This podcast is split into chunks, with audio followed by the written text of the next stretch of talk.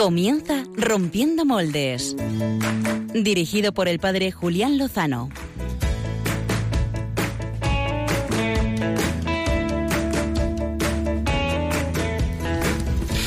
Muy buenas noches, queridos amigos de Rompiendo Moldes en Radio María. Bienvenidos a una nueva edición de nuestro espacio que cada 15 días intenta abordar una cuestión de actualidad, de las que nos preocupan, de las que nos preocupan a todos, creyentes y no creyentes, y tratar de iluminarlas desde nuestra fe, desde la razón iluminada por la fe, desde la doctrina social de la Iglesia, desde el humanismo cristiano, desde la rica tradición que nos ha dejado los santos que nos han precedido.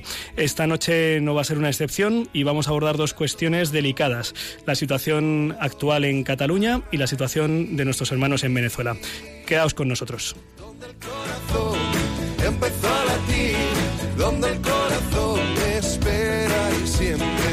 Donde el corazón para hablar de estos asuntos, como los aquí presentes no, pues no, no valemos para eso, valemos para hacer preguntas, para plantear cuestiones, para relacionar, pero no para resolver y dar luz a muchas de ellas, pues contamos como siempre, intentamos buscar a personas de referencia. Por eso nos acompaña esta noche aquí en directo Monseñor Don Jaime Villarroel. Muy buenas noches, don Jaime. Buenas noches, Julián. Pues gracias por hacer esta invitación a través de Radio María y un saludo a todas las personas que nos escuchan a través de esta eh, este dial. Muchas gracias, eh, don Jaime, eh, por estar aquí y por su valentía, por su testimonio. Los oyentes seguramente recuerden que hace unos meses, en febrero o marzo, eh, pudimos contactar con él vía telefónica. Ahora nos visita y va a estar con nosotros en el programa. Antes de abordar la cuestión de Venezuela, como nos pilla más cerca, también vamos a trasladarnos en esta ocasión telefónicamente hasta Cataluña, donde estará don Josep Miroy Ardebol, al que queremos pues preguntarle y compartir con él un poco las inquietudes para ver cómo se puede arrojar luz a esta cuestión tan delicada y espinosa que nos afecta a todos y que nos duele, eh, que es la cuestión del, proceso de ruptura que ahora mismo está encima de la mesa en la región autónoma catalana. Y bueno, estas son las cuestiones, como veis, pues eh, de peso y de calor. Eh, me está diciendo Álvaro González, ¿me está saludando? No está saludando, pero saluda a tu público, Álvaro, te quiere escuchar. Muy buenas noches a todos, querido público, mis fans, mi madre y mi abuela. tu novia, tu novia. No sé yo si me estará escuchando. ¿Tienes novia? Uy, Pachi, cuidado. Bueno, Álvaro, creo que esta noche nos traerás algún temita de los tuyos, ¿no? Sí, algo vamos, con ritmo. Sí, y vamos a dejar Perú. Nos vamos a marchar a México. Bueno, no está mal, ¿eh? También nuestro Biorritmos World Tour Century, etcétera, Colors Party. Muy bien, pues nada, nos, nos gusta, nos gusta. A ver si eh, te invitas a unos nachos. Hombre, es la voz de Pachi Bronchalo. ¿Qué tal, Julián? ¿Cómo estás? Fenomenal, me alegra verte, oírte y estar aquí. Bienvenido después de... Del verano, ¿eh? ¿eh? El verano, el verano. Muchas ¿Todo bien? ¿Estás bien? ¿Estás moreno? Fenomenal, pues, pues sí, es que me ha dado el sol. Vengo de Tierra Santa muy bien, pues nos tienes que contar luego un poquillo. Mm. Eh, y también está con nosotros hoy Javier Hidalgo, como siempre, no falla, está ahí al mando de las redes sociales. ¿Cómo estás, Javier? Estoy muy bien, Julián. ¿Sí? Bueno, Yo también saludo a mis fans, que son la, abuela de Álvaro y su madre. y a mi madre también, que seguro que me está escuchando. Qué bien, qué maravilla. Pues, pues nada, aquí saludando todos a los fans. Aparte, eh, ¿quieres saludar a tus amigos eh, internautas, tuiteros? ¿Qué les has preguntado? ¿Qué les quieres plantear? En esta noche? Bueno, no les hemos preguntado nada esta semana, estamos un poco dejados en este tema. Estamos un poco de vacaciones, ¿no? Sí, efectivamente. De todas maneras, les invitamos a que durante la entrevista, que participen con sus preguntas durante la entrevista, porque si las hacemos después las preguntas, pues es un poquito complicado de responderlas. Entonces, ahora, en esta media hora que dura la entrevista, que lancen todas sus preguntas, que además tenemos dos entrevistas espectaculares. Lo pueden hacer como, pues mencionando directamente la cuenta de, de Twitter, arroba rompmoldes, eh, o mencionando el hashtag, que en esta ocasión es pues hashtag moldes 121, porque es el programa 121. Pues estupendo, muy bien. Bueno, pues como nos llamamos rompiendo moldes, ¿eh? nos llamamos rompiendo moldes, eh, me dicen los técnicos que vamos a invertir el, el orden y vamos a, vamos a empezar. No, ¿no me decías eso, Álvaro? No muy bien, pues entonces significa que vamos a hablar con Josep Miro y Ardebol, que era la entrevista prevista, ¿eh? y rima y todo, para empezar eh, nuestro programa. Así que sin más, damos a la sintonía de entrada de la entrevista de portada.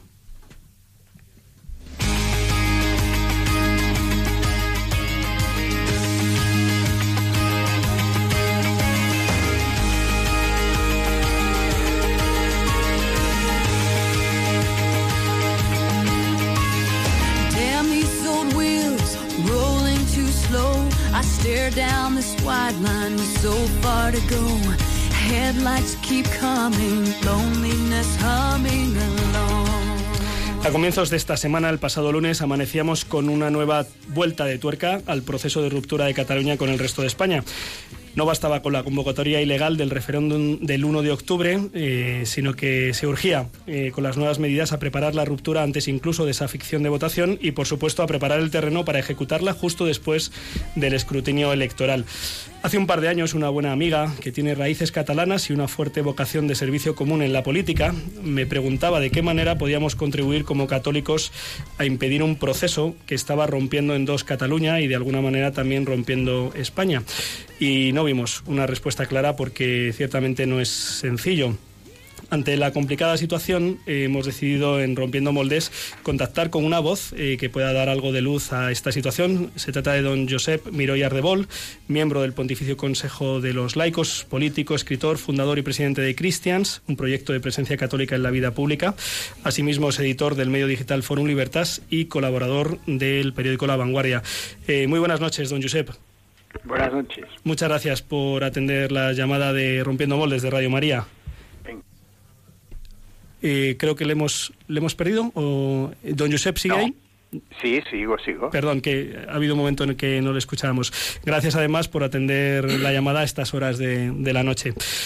En su último artículo, eh, firmado hace apenas unos días en La Vanguardia, eh, afirmaba que, que, el proceso pues ha mutado hacia una ideología basada en la intolerancia y el supremacismo y venía a afirmar que de alguna manera eh, llegar a la independencia en contra del Estado era un modo de revolución que no respondía a las condiciones que ésta lo exigen. Intentando responder a, esta inquietud de, mi amiga, con la que incluso mm, recuerdo que llegamos a plantear una campaña algo así llamada como Cataluña Testim por parte de todos los españoles que sinceramente pues estamos rotos también interiormente por esta división y este alejamiento. Mm, desde su punto de vista, ¿qué puede hacer un creyente comprometido eh, con el bien común eh, en esta coyuntura en la que nos encontramos? En primer lugar, situar su, su fe eh, por encima de su adscripción política, su partido, su ideología, dígasele como quiera. Esta es la primera condición, porque si esta condición no se da, y la verdad es que se da poco, entonces nada es posible. Es decir, en la medida de que eh, la fe es vivida como un anexo eh, de otras cuestiones, la política en este caso, aunque no es eh, la única situación en que se produce esta supeditación de la fe a valores estrictamente seculares, pues entonces la respuesta cristiana es muy difícil de dar porque la respuesta cristiana necesariamente pasa por eh, despojarse mucho de uno mismo y acercarse al otro e intentar entenderlo. Y esto es lo que creo que eh, los católicos eh, podrían hacer hoy en día. Los católicos que viven en Cataluña, los católicos que viven en Madrid o en Sevilla o donde sea. Este despojamiento interior En nombre de la fe y este eh, buscar eh, el elemento de comprensión eh, del otro. Creo que mm, la, nuestra, nuestra sociedad, nuestra civilización, mejor dicho, europea, vivió hace muchísimos años, en tiempos de Santo Tomás de Aquino, sea que ha llovido un montón, un, un problema mm, que usted conocerá bien, eh, que puede haber llevado a una escisión dentro de la sociedad, que era eh, el, conflicto entre el pensamiento agustiniano y eh, la concepción aristotélica que venía, regresaba de nuevo, ¿no? Y Santo Tomás de Aquino consiguió hacer una síntesis, o más que una síntesis, un, un proceso de superación de estas tensiones y lo hizo a base de, en primer término, eh, razonar qué, eh, qué sostenía al otro, cuáles eran las mayores razones del otro. y después plantear eh, las objeciones y las suyas este paso previo uh, creo que es absolutamente necesario. Don Josep, eh, y es, esto no es sencillo, usted lo sabe bien. A finales del mes de junio, si no recuerdo mal, firmaba junto con otras 100 personalidades eh, catalanas eh, que aman Cataluña, su, su, lengua, su historia, su cultura, su tradición, y sin embargo, pues le señalaban desde, bueno, desde algunos de los motores, podríamos decir, de este proceso de ruptura unilateral eh, pues le señalaban como enemigo, ¿no? De, pues no sé si de su tierra, o sea, no es sencillo. Y no como enemigo, como uh, miembro del, decían literalmente... Antiguo régimen, ¿no? Del antiguo régimen, que no sé exactamente a cuál qué se, refiere, porque evidentemente en mi caso y otros muchos de los firmantes tuvimos una vida más bien comprometida en la oposición al franquismo, o sea que sería un antiguo muy, muy raro. Pero bueno, eh, es que ha sucedido un hecho que hay que eh, político que hay que entenderlo, ¿no? Hubo un momento crucial que fue las últimas elecciones autonómicas. Estas elecciones autonómicas, como se recordará, se plantearon como unas elecciones plebiscitarias. Y el plebiscito, en sentido estricto, se perdió, porque eh, las fuerzas independentistas no llegaron al 50% de los votos y Junts pel Sí, la coalición de, de Cataluña sí que es pot Republicana, eh, no tenían la mayoría absoluta en diputados. Entonces, aquella noche, eh, en lugar, y estuvieron a un paso de hacerlo, en lugar de decir, hemos ganado las elecciones, somos el grupo más importante, pero no hemos conseguido uh, ganar el plebiscito que, que planteábamos y por, por, consiguiente es necesario abrir un nuevo capítulo, eh, se empeñaron en que sí habían ganado a base de mm, incorporar a un eh, grupo minoritario, eh, pequeño, extraño en sus planteamientos al común denominador de todo el Parlamento catalán, que era la CUP. Y a partir de aquí el proceso ha ido un camino de radicalización, y de exclusión y de supremacismo. Es decir, o piensas exactamente así o estás fuera. No empezó de esta manera. No empezó de esta manera. Empezó como, eh, y lo digo en términos positivos, como un alarde democrático. Eh, queremos un país de todos, eh, todo el mundo se ha de incorporar, vamos a conseguir grandes mayorías, pero a lo largo del camino este planteamiento se ha perdido y ha quedado transformado en algo que es realmente preocupante. Con todo, eh, don Josep, eh, usted lanza la iniciativa junto con un grupo amplio de colaboradores de Christians, eh, si no recuerdo mal, en el año 2001.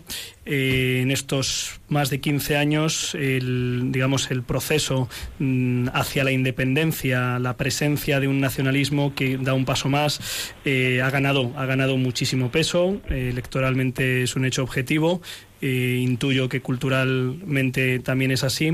Eh, se ha aprobado un estatuto eh, que en su día pues presentaba líneas, líneas de visión de la persona y de la sociedad con fuertes contrastes hacia pues la cosmovisión cristiana.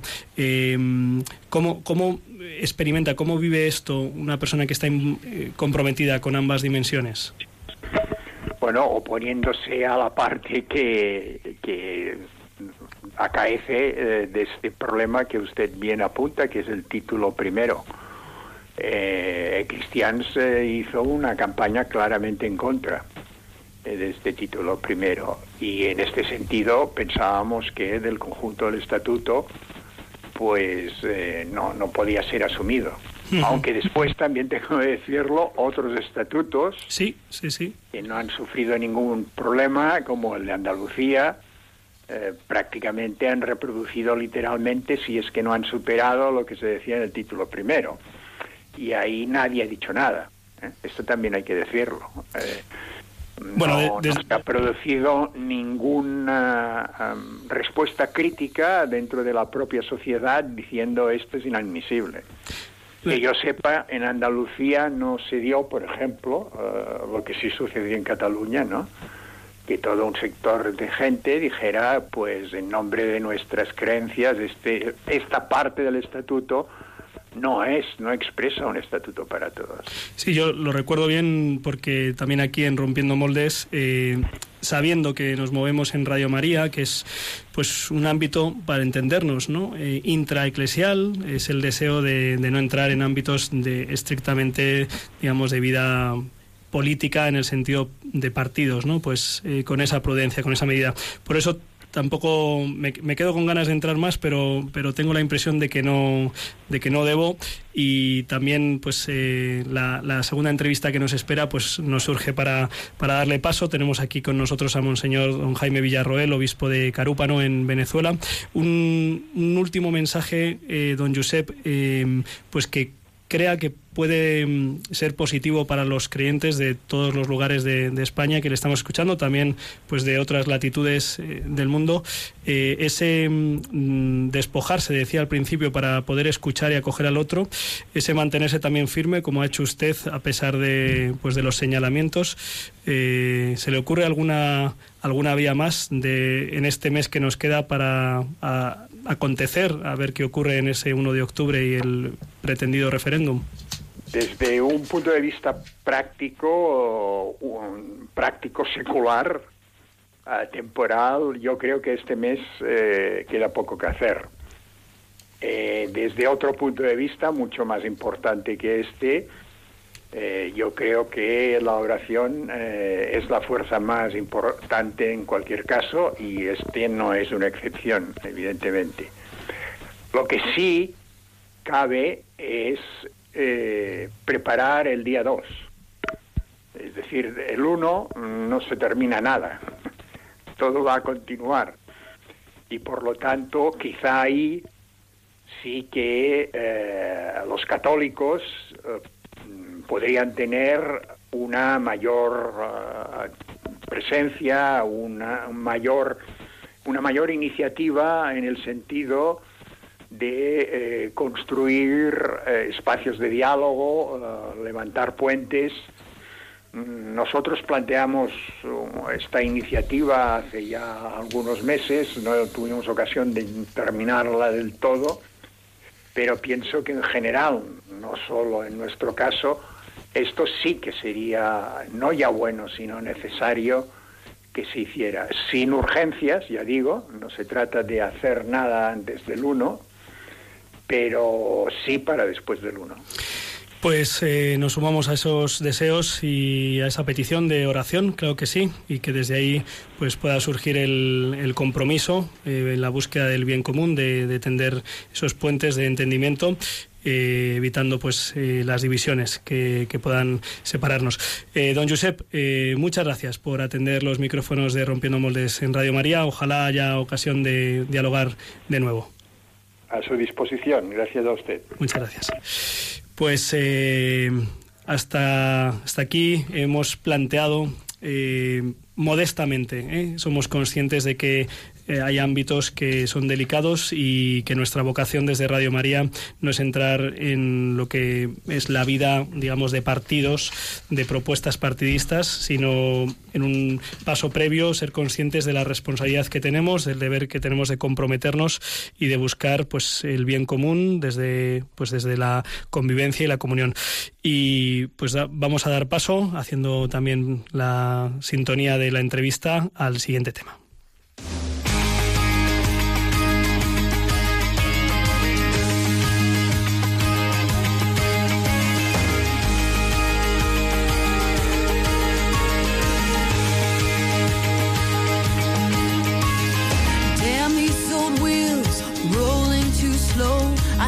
Down this wide line so far to go. Headlights keep coming, loneliness humming along. Who poured this rain? Who made these clouds? I stare through this windshield, thinking out loud. Time keeps on crawling, love keeps on calling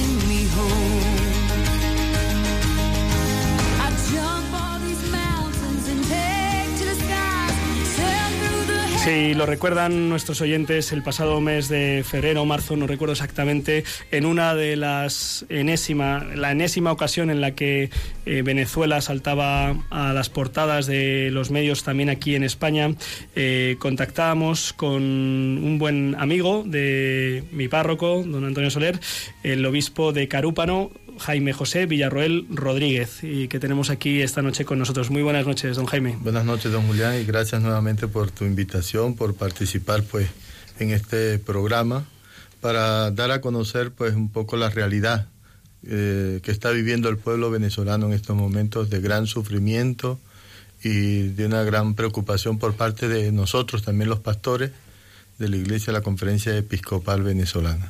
Eh, don Jaime, me impresionó mucho eh, cuando le conocí hace un par de años eh, compartiendo mesa, ver por un lado su serenidad y su ánimo pacífico y por otro lado la claridad con la que veía la situación tan tremenda, tan dramática, que a su juicio pues solo podía solventarse con un movimiento popular que exigiera un cambio de rumbo. Usted vive en Venezuela, eh, es de Venezuela, está ahora unos días de paso por España. Eh, ¿Qué es qué está ocurriendo en Venezuela? ¿Qué es lo que se vive en Venezuela? ¿Cuál es el ambiente? ¿Cuál es la situación de Venezuela? Bien, Venezuela en este momento podríamos decir está perdiendo la democracia, porque en estos últimos cuatro años, desde que el señor eh, presidente Nicolás Maduro tomó la presidencia después de la muerte del señor de Chávez, de Hugo Chávez Fría, ha ido, pues, podríamos decir, eh, posesionándose totalmente de todas las instancias y de toda la realidad de, pues, eh, las instituciones políticas, eh, cercenando los derechos de las de la mm, gente, de nuestro pueblo. vivimos un momento de mucha represión eh, ha habido una serie de manifestaciones últimamente durante cuatro meses eh, porque el pueblo ha rechazado eh, una decisión que tomó la Corte Suprema de Justicia, donde por unos sentencias, las 155 y 156, quitaba todos los poderes a la Asamblea Nacional, que fue elegida en el año 2015 pues, por una mayoría de venezolanos, 14 millones de personas, y como esta Asamblea Nacional, que representa el sentir del pueblo venezolano, no es afecta al gobierno y ha empezado a poner pues las cosas en su sitio, el gobierno, el señor Maduro, no le ha gustado y entonces a partir de esa situación ha empezado utilizando los otros poderes públicos, como es la Corte Suprema de Justicia, pues ir minimizando y cercenando y quitando del medio pues a, la Asamblea Nacional. Esto ha hecho que la ciudadana fiscal de la República, Luis Ortega Díaz, que hoy está en el exilio porque el gobierno ha dado una orden de detenerla y viendo su vida en peligro ha tenido que huir de Venezuela, eh, declaró que se había roto el hilo constitucional en Venezuela, que había habido un autogolpe de Estado. El pueblo pues se manifestó en las calles durante cuatro meses el gobierno lo que ha hecho es eh, reprimir de una manera exagerada eh, a través de los eh, organismos de seguridad del Estado, como es el Ejército, como es la Guardia Nacional, la Policía, y en esas represiones, pues muchos jóvenes ciudadanos, muchos jóvenes que, tienen su esperanza en Venezuela, pues, han sido asesinados. hay constancia de cómo las fuerzas militares pues dispararon directamente pues, a estos jóvenes que solamente estaban expresando su pues, deseo de rechazar pues esas acciones y de querer un futuro mejor para Venezuela. Esto ha hecho que pues el señor presidente después convocara una asamblea Nacional Constituyente Comunal que no está contemplado dentro de la Carta Magna de la Constitución, nosotros los obispos ya desde hace 18 años hemos mantenido firmemente y claramente que este es un gobierno totalitarista, comunista, castrocomunista, pues un gobierno que no le importa la vida de su pueblo, no le importa ver cómo su pueblo está en este momento muriendo de hambre, porque no hay alimentos, no hay medicina. El año pasado, por ejemplo, 20.000 niños neonatos han muerto. El 50% de los niños que nacen en Venezuela no llegan a un año. Eh, el 26.000 personas fueron asesinadas el año pasado.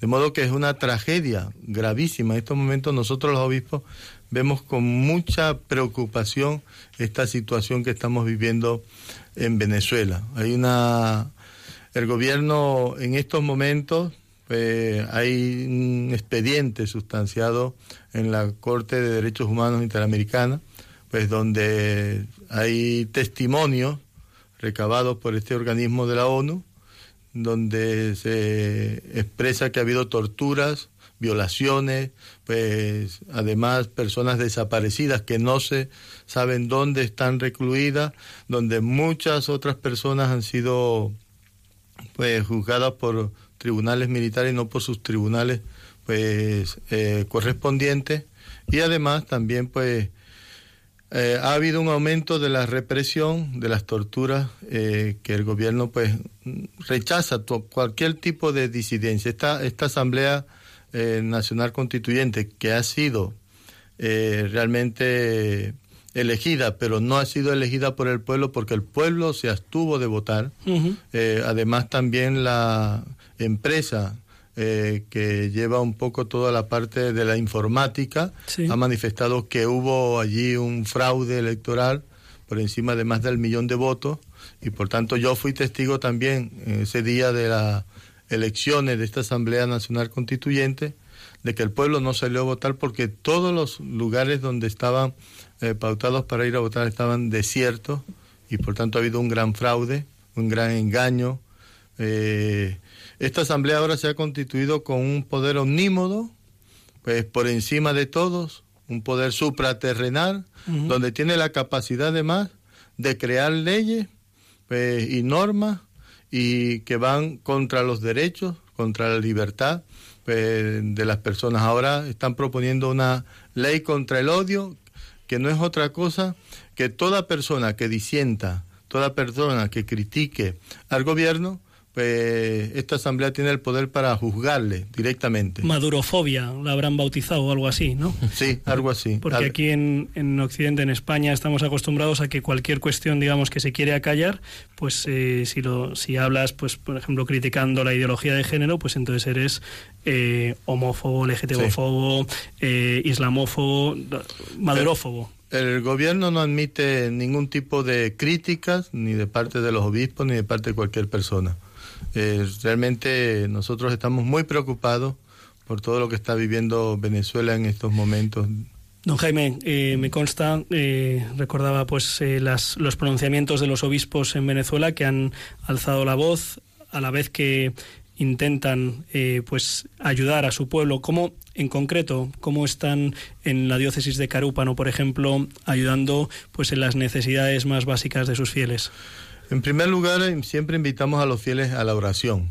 Eh, hemos pedido siempre orar por la paz en Venezuela, unirnos en jornadas de oración, eh, exponiendo al Santísimo Sacramento. Sabes que Venezuela está consagrada al Santísimo Sacramento del altar hace 117 años y realmente yo creo que primeramente unirnos en la oración. Luego, hay acciones concretas que hemos realizado, por ejemplo, en la época de Cuaresma, hacemos la campaña Compartir y en esa campaña invitamos a una olla solidaria, a unirnos pues, para ayudar a aquellas personas que están viviendo eh, una situación de hambruna, de desnutrición, y entonces le hemos invitado a ser solidarios, a aportar alguna, algún alimento y todos unidos haciendo esta actividad de modo que con esa comida, que puede alcanzar para 80, 60 personas, le hemos dado de comer una vez a la semana a las personas del barrio o del sector.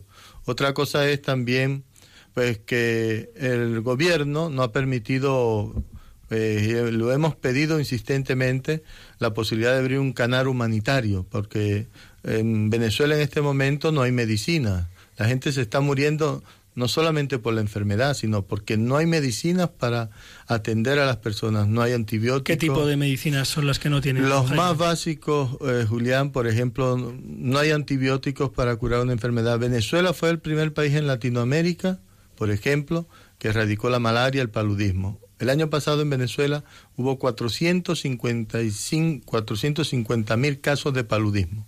Este año se estima que hay el millón de casos de paludismo y ya personas que han muerto porque no hay la medicina para prevenir o para combatir pues el paludismo. Ha aumentado la, la dicteria, pues una enfermedad que realmente porque el gobierno no tiene políticas de prevención de salud, pues para darle a los niños eh, que recién nacidos todas las vacunas necesarias para que vaya eh, surgiendo pues en ellos estos anticuerpos que después se defiendan frente a las bacterias, parásitos. Y lo otro también pues que el gobierno ha rechazado toda posibilidad de abrir un canal humanitario. Entonces hay personas, instituciones que están dispuestas a ayudarnos a llevar medicinas, a llevar alimentos, eh, pero el gobierno rechaza porque el gobierno reconocer esto significa reconocer el fracaso en todas sus políticas de alimentación pues y de, salud. Por ejemplo, la empresa, hoy la industria de producción está totalmente destruida en Venezuela. Monseñor, gracias por venir con nosotros. Yo quería preguntarle cómo están sus sacerdotes, cómo están los curas que están. Mira, estamos trabajando Mm, cercanos al pueblo. Mi diócesis es una diócesis joven, tiene 17 años de fundada, somos 30 sacerdotes, es una región muy periférica, como dice el Papa, eh, dentro de la provincia. Eh, por esa región llegó por primera vez en el año 1498 Colón, en el tercer viaje, el 6 de agosto, y allí por primera vez se rezó el Padre Nuestro, el Ave María, y se dio la bendición a aquella tierra. Eh, por eso Colón la llamó tierra de gracia. Pero en este momento, podríamos decir, ante este régimen pues dictatorial, eh, es una tierra de desgracia. Ahora, nuestros sacerdotes son conscientes del sufrimiento del pueblo. Eh, realmente están acompañando al pueblo en las actividades, en el sufrimiento, en el dolor. nuestra diócesis tiene 30 sacerdotes, la gran mayoría jóvenes, tenemos 22 seminaristas y de verdad pues acompañando y animando en acciones concretas, por ejemplo, atención médica, pues buscando también esa solidaridad. Hemos hecho gestos de humanidad, buscando médicos que vengan a ayudar en, en algunas regiones de nuestra diócesis que están muy abandonadas y el clero está muy unido. Mm, en general en Venezuela, el clero está bastante unido y los obispos también frente a esta situación. Eh, don Jaime, esta mañana, mientras presidía la Eucaristía a las 12 de la mañana en, la parroquia Santa María Magdalena de Cien Pozuelos, eh, yo confesaba y no he podido, pues no he podido escuchar. Les he preguntado a algunos de los jóvenes que han participado en la Eucaristía y me han mencionado algo que yo desconocía por completo y es el intento eh, corríjame porque es lo que me han remitido, el intento por parte del gobierno de crear algo así como una iglesia paralela, una iglesia al estilo de la iglesia patriótica en China, algo así es lo que ellos han creído entender. Sí, el gobierno, este tipo de regímenes, pues lo que busca siempre dividir, confrontar, poner, enfrentar a las personas. Eh, desde el comienzo intentó pues dividir al episcopado, pero realmente el episcopado siempre ha estado unido, unido también al Papa. La voz del episcopado ahora en junio eh, fue la presidencia de la conferencia episcopal allá a un encuentro con el Papa y el dicho del Papa, la voz de los obispos de Venezuela es la voz del Papa.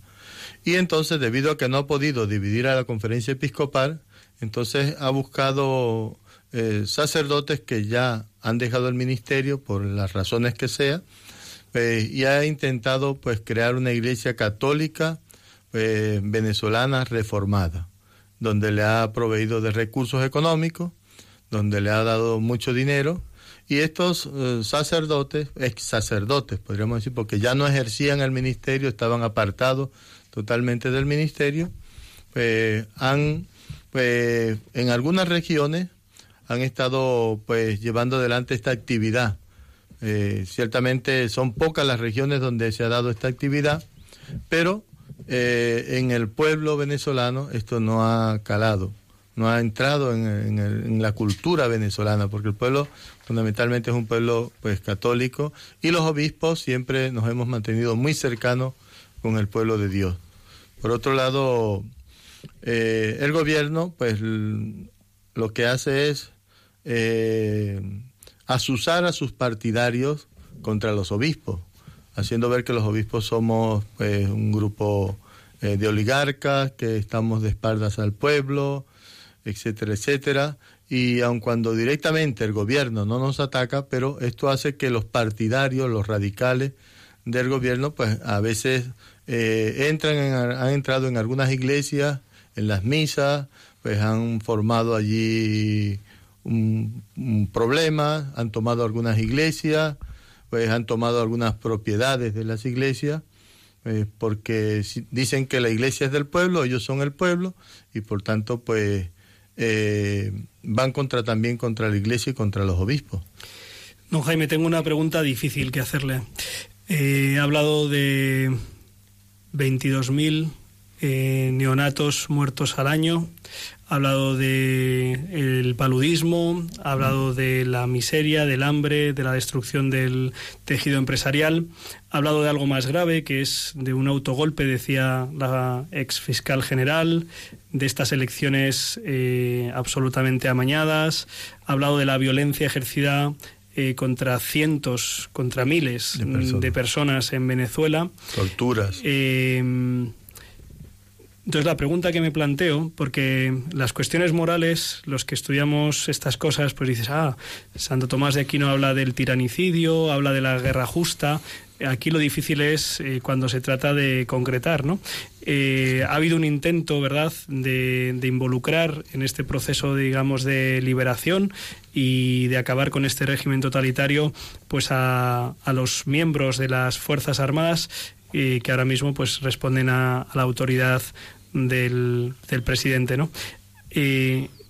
¿En qué momento es legítimo, lícito pedir pues una ayuda de una intervención, en este caso extranjera, dado que dentro los resortes están todos en manos de, esta oligarquía, que además eh, es un régimen corrupto y también por el narcotráfico, como en otras ocasiones han denunciado ustedes mismos. Sí, sí. Eh, yo creo que una intervención extranjera no es conveniente en Venezuela. Este es un problema de los venezolanos y deben resolverlo los venezolanos. Ciertamente necesitamos la ayuda, la mediación, la presión internacional de los países y de los organismos internacionales. Pero eh, pensar que una intervención militar pues va a solucionar el problema de Venezuela no lo soluciona. Ahora, primeramente la oración y luego luchar, luchar. Pues dentro de lo que la, nuestra constitución permite, manifestando pues nuestro rechazo mm, pues a todas aquellas acciones que lesionan la dignidad de la persona. Mm, nosotros hace cuatro meses, pues en una declaración de la conferencia episcopal, pues cuando Santo Tomás argumenta y dice pues que hay el derecho a pues a la legítima defensa, a rechazar todo aquello que va contra la dignidad y que puede lesionar la vida de la persona, nos preguntaban, ¿no será este el momento en que tenemos que accionar nosotros los venezolanos, no desde fuera, nosotros unidos, pues desde lo que mm, la, nuestra Carta Magna pues nos indica, porque pues, la Carta Magna vela por los derechos de los ciudadanos venezolanos. Entonces, eh, nosotros hemos invitado a la gente a no quedarse indiferente, porque no es el momento, no es el momento de la indiferencia, no es el momento en que seamos anodinos ante la realidad, sino que es el momento en que debemos tomar una posición clara, porque cuando se están vejando los derechos de las personas, cuando uno ve,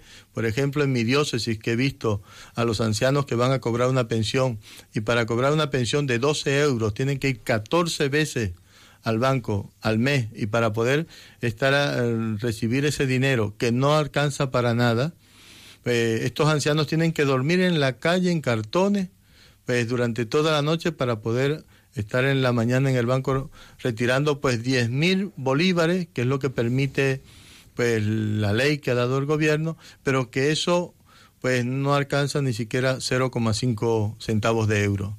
Eso indigna, eso pues es algo humillante y no se puede permitir que un régimen pues veje, humille, pues pisotee la dignidad pues de la persona. Entonces creo que es un momento difícil, es un momento de decisiones en Venezuela, pero cabe a los venezolanos pues, tomar la decisión. Don Jaime, eh, el pasado mes de febrero-marzo pues eh, podíamos aportar desde la parroquia de Cienpozuelos un pequeño cargamento de, fármacos. Eh, le están escuchando los oyentes de Radio María. ¿De qué manera podemos ayudar nosotros aquí a nuestros hermanos en Venezuela? Mire, yo de verdad que agradezco que se nos permita estos micrófonos. Primero, eh, con esta, este encuentro es sensibilizar la realidad que está viviendo de sufrimiento el pueblo venezolano. Por otro lado, pues invitar a orar por nosotros en sus oraciones personales, pues tener en cuenta eh, el sufrimiento de Venezuela, porque de una u otra manera España y Venezuela están unidas, porque los, España nos llevó la fe.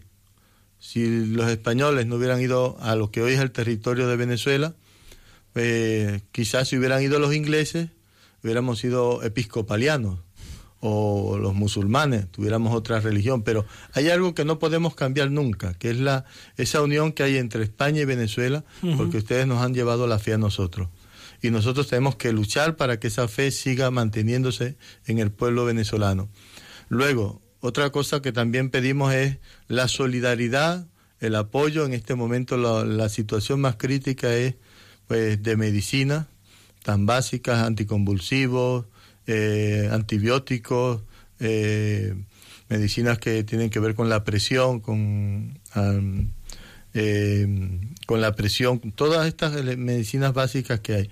Pues de manera que si pueden apoyarnos en estas acciones de recoger medicamentos para después, a través de algunos mecanismos que se pueden todavía están abiertos, se pueden hacer llegar, de modo que es una gota de agua en medio de un desierto donde no hay nada, pero es una gota que se valora y que se agradece de todo corazón.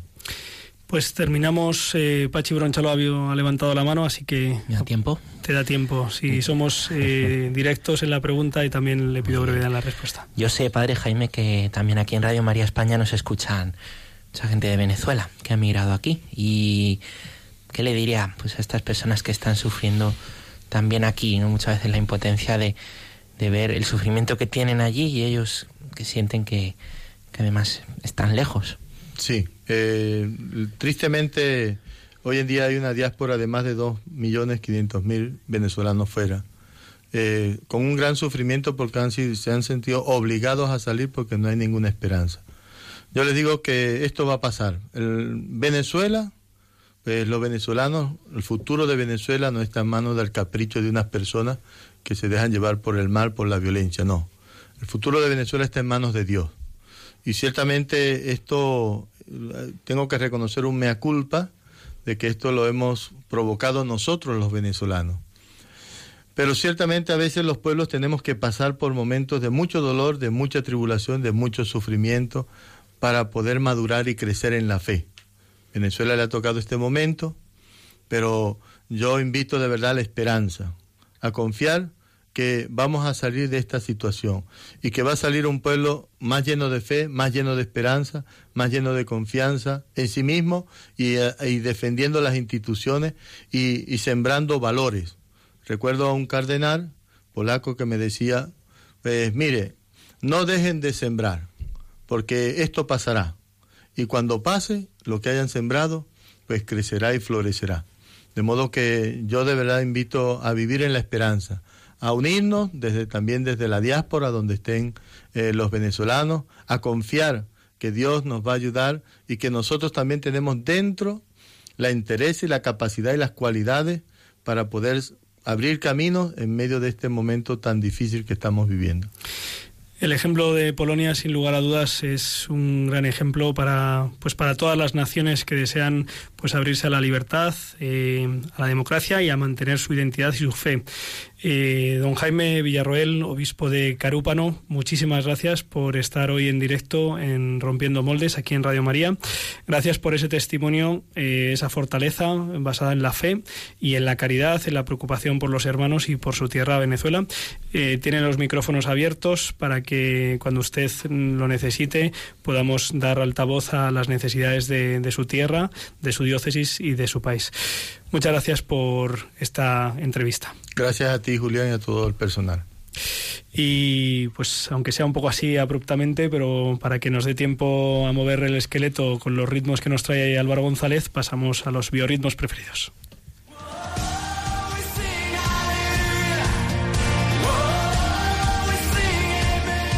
Biorritmos con Josué Villalón y Álvaro González.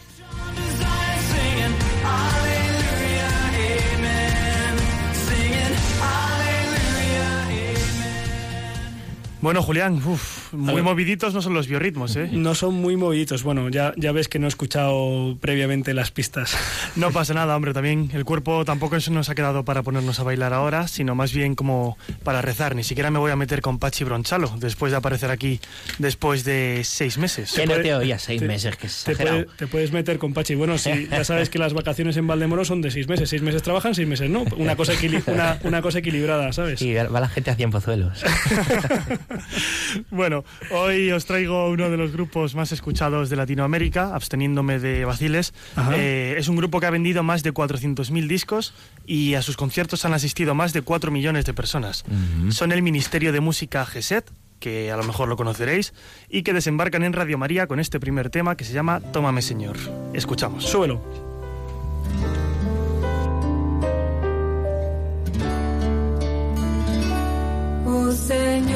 Oh Señor.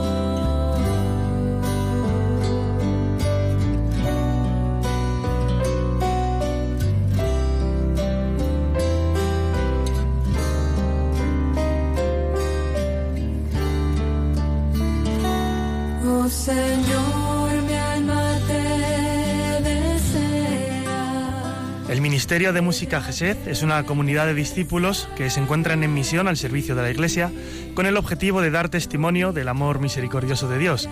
Utilizan la música como instrumento de oración y de anuncio del Evangelio y pertenecen a la Arquidiócesis Mexicana de Monterrey. El origen del nombre Geset viene de la expresión con la que Dios explicaba al profeta Oseas cómo era su amor, que es siempre compasivo, fiel y misericordioso a pesar de las infidelidades. Es un amor incansable del que Dios no deja de hablar en la Biblia y que, como sabemos, culmina en Jesucristo.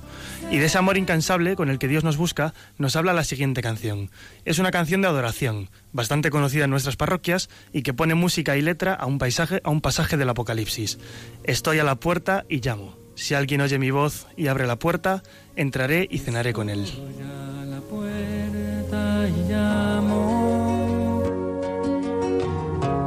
esperando a que me abras. Ábreme que quiero entrar, que estoy a la puerta y llamo.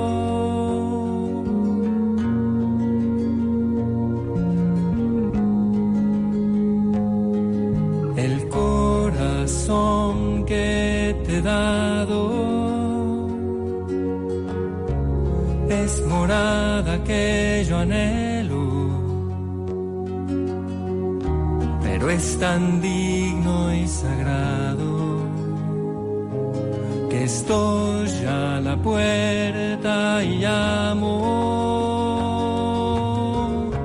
Si me abres entraré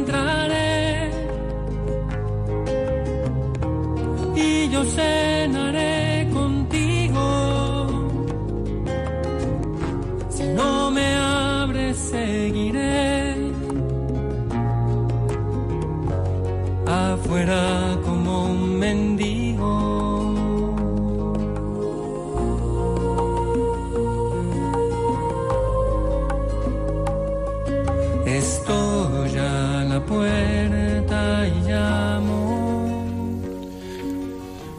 Por contextualizar un poco la labor de GESEZ, eh, comenzaron su actividad misionera en 1980, que para los que somos más jóvenes, que bueno, aquí Frank, Javi y yo, eh, ya se nos hacen un poco 38 años.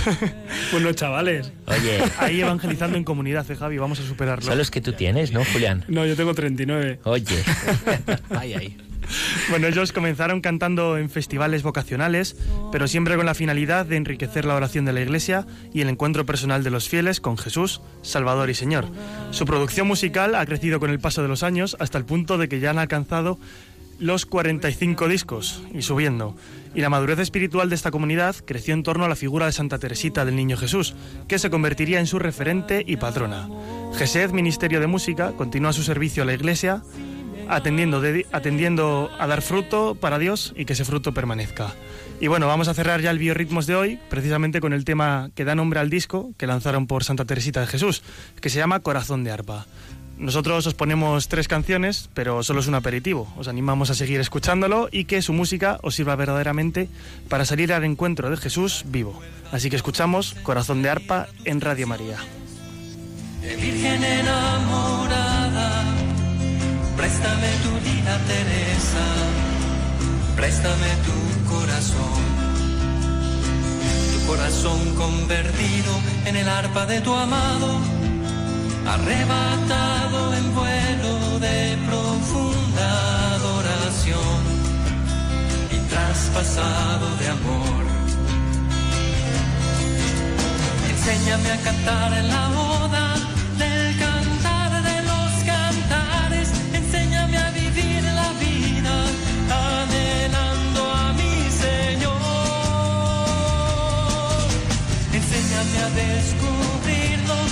Señor escondido, mi niño Jesús sonriente y la santa paz sufriente a cada paso que doy. En el vertiginoso vuelo de mis días ocupados. Pues muchas gracias por traernos a GESET. Eh, yo creo que más de uno habrá tomado nota para acompañar sus ratos de oración y ojalá, como decía Pachi Bronchalo, que esta cultura musical litúrgica y también que sale más allá de las asambleas, pues eh, fructifique ¿eh? en nuestra iglesia aquí en España. Yo creo que pues eh, don Jaime hacía mención a la semilla que llevamos hace pues 500 años y durante todos estos siglos, pero cuánto bueno nos está viniendo ¿eh? de, de, la tierra iberoamericana, hispanoamericana, eh, sembrada con el Evangelio y que ahora nos viene con frutos nuevos. Ojalá nos ayude también a nosotros en nuestra renovación. Pues hemos llegado casi hasta el final, Pachi Bronchalo. Qué bien ha estado, estoy. Tenemos que escuchar contento. la interacción de nuestros tuiteros. ¿Qué, ¿Qué ha pasado por ahí, Javier Hidalgo? Bueno, en primer lugar te diré que me da un poco de envidia que esta gente ha sacado 45 discos. Yo voy por el camino, llevo unos 40 más o menos. Oye, y... pues la música tuya está muy bien, ¿eh? Bueno, claro que sí, hay que darle dicen. promoción, hay que darle promoción. Y bueno, sí, en, en, en, Twitter, que es donde hemos estado hoy, porque hemos tenido problemas técnicos con el WhatsApp, con el WhatsApp. Eh, ha habido muchas interacciones de retweet, de me gusta, de gente como Roberto, que siempre está con nosotros, de Inma, eh, de alguno más, y también como hemos estado con con el obispo pues de, Carúpano, pues hemos mencionado a la diócesis de Carúpano, que también está en Twitter. Y, y, nos han empezado a seguir en el Twitter de Rompiendo Moldes y además pues nos han mencionado, eh, dicen que agradecen las atenciones que tenemos con su obispo, hombre. Pues, no, hombre, ¿cómo no lo vamos a hacer? Y que, y que, si es posible obtener una grabación del audio, bueno, pues eh, si es posible, cuando sí. publiquemos el podcast en la página de Radio María, eh, pues os avisaremos y lo tendréis. Pero vamos, las atenciones eh, es, es, es, lo menos que, que podemos hacer desde esta casa. Les podemos decir también que pues en, el perfil personal mío de Facebook, si lo desean, pues tienen ahí una grabación pues bastante sencillita, pero bueno, siempre ayuda a tener la, imagen, porque no solo lo que nos ha dicho don Jaime esta noche, sino también cómo lo ha dicho, que responde a un modo de vivir pues esta situación nada sencilla. Eh, Ahí el micro. Perdón. Si alguno, eh, si alguno quiere pues colaborar con esta campaña de recogida de fármacos, lo vamos a llevar adelante en la parroquia de nuestra eh, Santa María Magdalena en Cienpozuelos.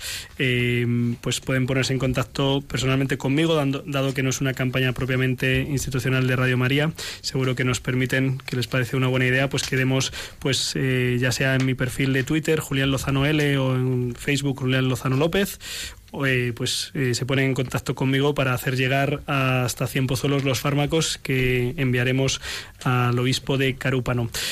Pues hemos llegado al final de nuestro programa. Les invitamos a que sigan en Radio María, ahora en el espacio a las 12 de la noche eh, del Camino de Santiago, que merece la pena también conocer, pues ese modo de conocer nuestras raíces cristianas y de seguir avanzando como avanzamos hacia Santiago. Pachi, ¿tú no has estado en Santiago este verano? No, estuve en primavera. Es lo único que te ha faltado, ¿no? De estuve en primavera. De Tierra Santa nos tendrás que hablar la próxima vez, ¿no? Cuando quieras, fenomenal, impresionante. Muy bien, mm. pues muchas gracias eh, a todos, a todo el equipo de Rompiendo Moldes, Álvaro González en el control, Javier Hidalgo en Javier Hidalgo en las redes sociales, eh, Pachi Bronchalo haciendo ruido y un servidor, el padre Julián Lozano, conduciendo este programa. Recuerden que dentro de dos semanas, si Dios quiere, volveremos a abordar una cuestión de actualidad que nos ayude a vivir la fe y a compartirla con los demás. Recuerden que con el Señor seguro lo mejor está por llegar. Un abrazo.